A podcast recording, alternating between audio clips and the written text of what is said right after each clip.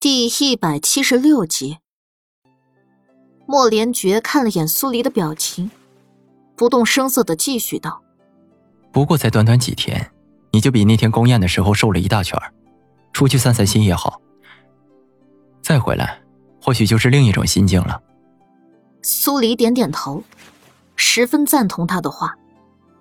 莫连觉见状，唇角的笑意渐浓。你可有想去什么地方？你有什么建议吗？苏黎反问。我的建议。莫连觉很豁朗的笑出声，并没有自嘲或者难受。自我出生起便没有出过这都城。不过我在书上倒是领略过三河五山的风光。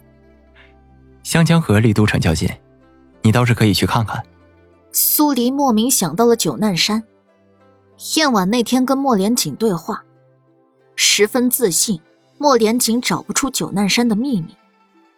他从没去过九难山，他倒是好奇那里究竟藏了什么。再加上青羽送给他的项链，以及华素的遗言，似乎他趁机去九难山走一趟，也是一件不错的事儿。打定主意。这几天压在他心底的巨石，终于松了几分。谢谢你的开导，我真的好多了。打算哪天走？明天吧。工作了这么多年，也是时候来一场说走就走的旅行了。苏黎加快了敷药的动作，确定明天离开，那他就得准备安排好一切。工作了这么多年，莫连觉听懵了。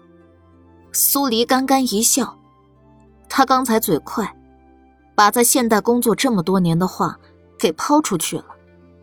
想了想，又把话给圆了回来。就是做女官这么久，也是时候要放下京中的事儿，四处走走了。好，原来如此。莫连觉这下懂了。苏黎替他上好药，叮嘱他第二天再把药膏洗去。然后送他离开。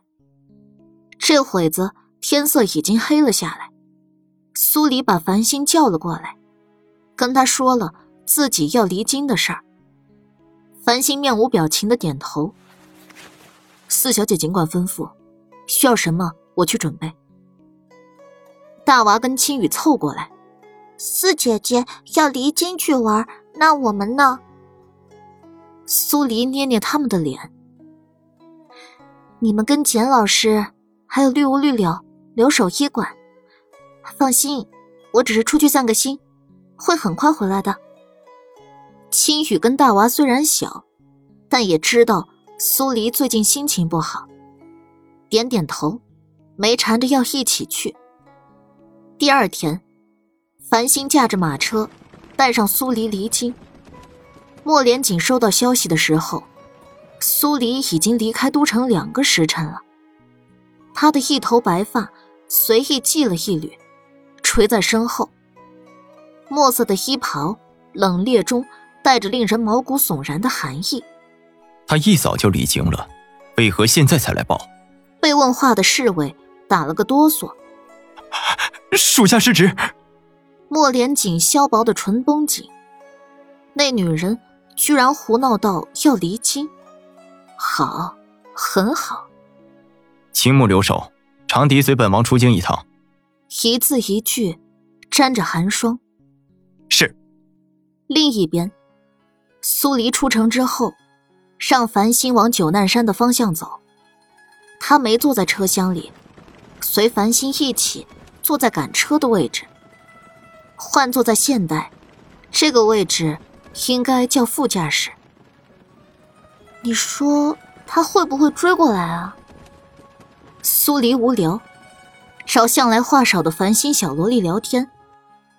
繁星点点头，会。那他追上来后，会如我所愿吗？会。你为什么这么肯定啊？苏黎来了兴趣，因为这是四小姐希望的。马车走了半天，在中午的时候，抵达了一个小县城。苏黎戴上面纱斗笠，刚要往一个饭店里走，眼角余光却瞥到了一抹白色身影。他看过去，隔空对上那人的视线。虽然那人也戴着面纱斗笠，但他还是一眼就认出来了，是浮生。几步走过去，苏黎还没开口，浮生就率先说道：“你怎么在这里？”我离家出走啊！苏黎自得自乐的打趣了一句：“你呢？怎么从东青回来了？”东青与北岳的联姻怕是无法继续了，洛楚书不见了。苏黎怔了一下，继而笑了起来：“他不见的事，我大概可以料想到。毕竟他那么喜欢莫连锦，又怎么会让自己沦为国家的棋子，去东青联姻呢？”这样，你还确定要继续离家出走？莫连锦连木青哥都看不上，更别说洛楚书。在这件事上，我没什么可担心的。那你为何要离京？苏黎笑声一指。这个，先去饭馆里找个包厢坐下，边吃边说吧。嗯。三人一起进入饭馆，要了个包厢坐下，揭开面纱。浮生额间的那点红，瞬间落到苏黎眼里。她还是美得像个不沾凡事的谪仙，没什么情绪的脸上，优雅跟高贵浑然天成。安帝一直都在派隐卫找你，你这身白衣，是不是该换一换了？苏黎突然想到这点，皱了下眉。浮生对穿着并不是太在意。只是穿白衣久了，便形成了一种习惯。你若觉得要改，我听你的。苏黎点点头。一会儿吃完饭，我让繁星去衣坊给你买一身回来。浮生捡起刚才的话题，为何要离京啊？对浮生，苏黎其实也没什么好瞒的。两人亦师亦友，虽然相处时间不多。但感情还是有的。我跟莫连锦产生了一些不同的看法，吵了一架。他不来哄我，我便离京了。浮生看了眼苏黎隆起的腹部，他好不容易回来，你又何必如此执着？有些执着是必须的，因为想要走得更远。苏黎摸摸自己的肚子，朝浮生一笑。说到底，这孩子还是因为你，才在我肚子里落下的。等孩子出生了，我让他认你做干爹。浮生想起宝月楼那天的事儿，只静静的给苏黎倒了杯热茶。打算去哪儿？想去九难山一趟。浮生眉头一紧，他听钱国师提起过九难山的事儿。那里。我想去看看那里藏了什么秘密。如此，我随你一起去。国师淡淡的开口。他留在都城，原本也是守着苏黎。现在苏黎要去九难山，他就陪着他一起。苏黎有点惊喜到了。真的吗？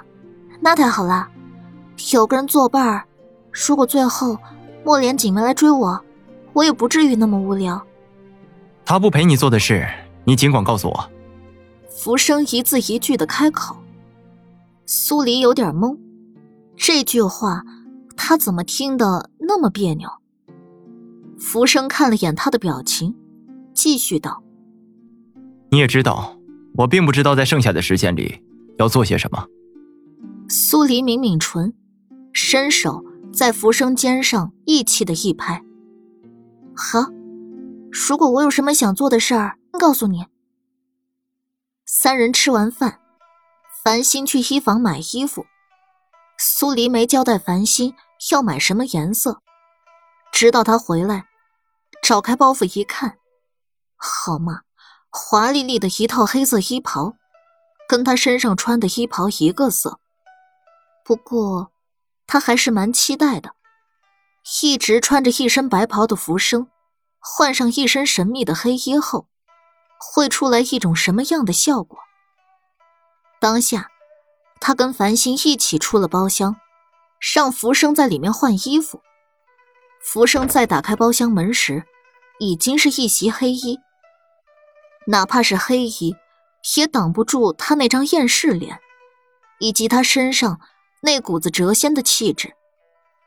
剑眉如风，明眸似星，薄唇微抿，完美的无懈可击。苏黎看呆了几秒，走过去，替他把面纱斗笠戴上。你这张脸，我要是把你带去我原来的家乡，你肯定能成为炙手可热的大明星。浮生没有说话，因为听不太懂他在说些什么。三人都戴着面纱斗笠，离开饭馆，上了马车，往九难山的方向而去。到了晚上，莫连锦还是没影。今晚的星空比任何时候都要明亮跟耀眼。三人在一个林子里落脚，点了篝火，又将帐篷搭了起来。浮生一直在抬头观星，站在一棵树下，保持关心的姿势，整整有半个小时。苏黎忍不住凑上去，顺着他的视线往天上看，跟着立刻发现了有个方位上的星，似乎在以肉眼可见的速度移动。这是什么情况？苏黎问道。这九颗星。是要连在一起吗？九星连珠。浮生眯了眯眼，似乎与你有关。九星连珠。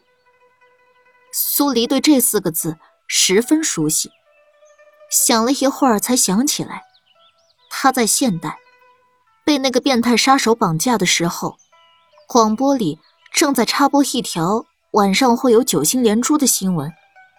难道？他是因为这个才穿越的。那么，一旦九星串联在一起，穿越的黑洞是不是就会打开了？他能回到现代了？不由一阵紧张，盯着天上那九颗星，眼睛一眨也不眨。过了好一会儿，九颗星终于串联在了一起。苏黎浑身一颤，他能看到。在离他不远的空地上，出现了一个黑洞，正散发着迷人的五光十色。浮生顺着苏黎的视线看过去，那处什么也没有，他却像是能感应到什么。是大门开启了，你能回去了。苏黎紧了紧拳头，没有开口，一步一步的往黑洞挪。浮生也不再说话。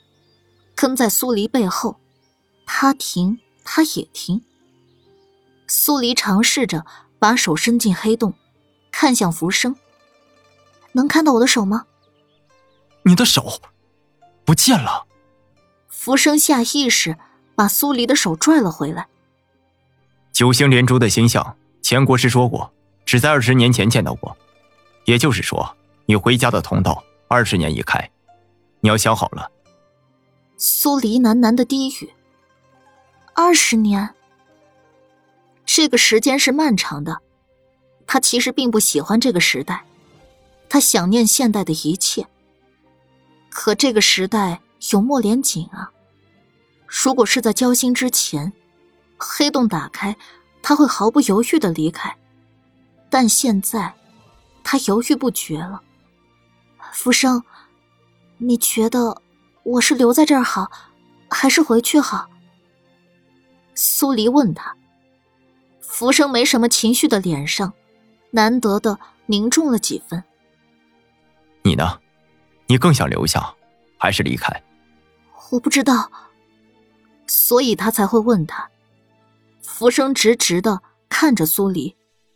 这个决定需要你自己做。如果你要离开，那便在九星连珠散开前走；如果留下，那便还要再等二十年，才能打开你回家的大门。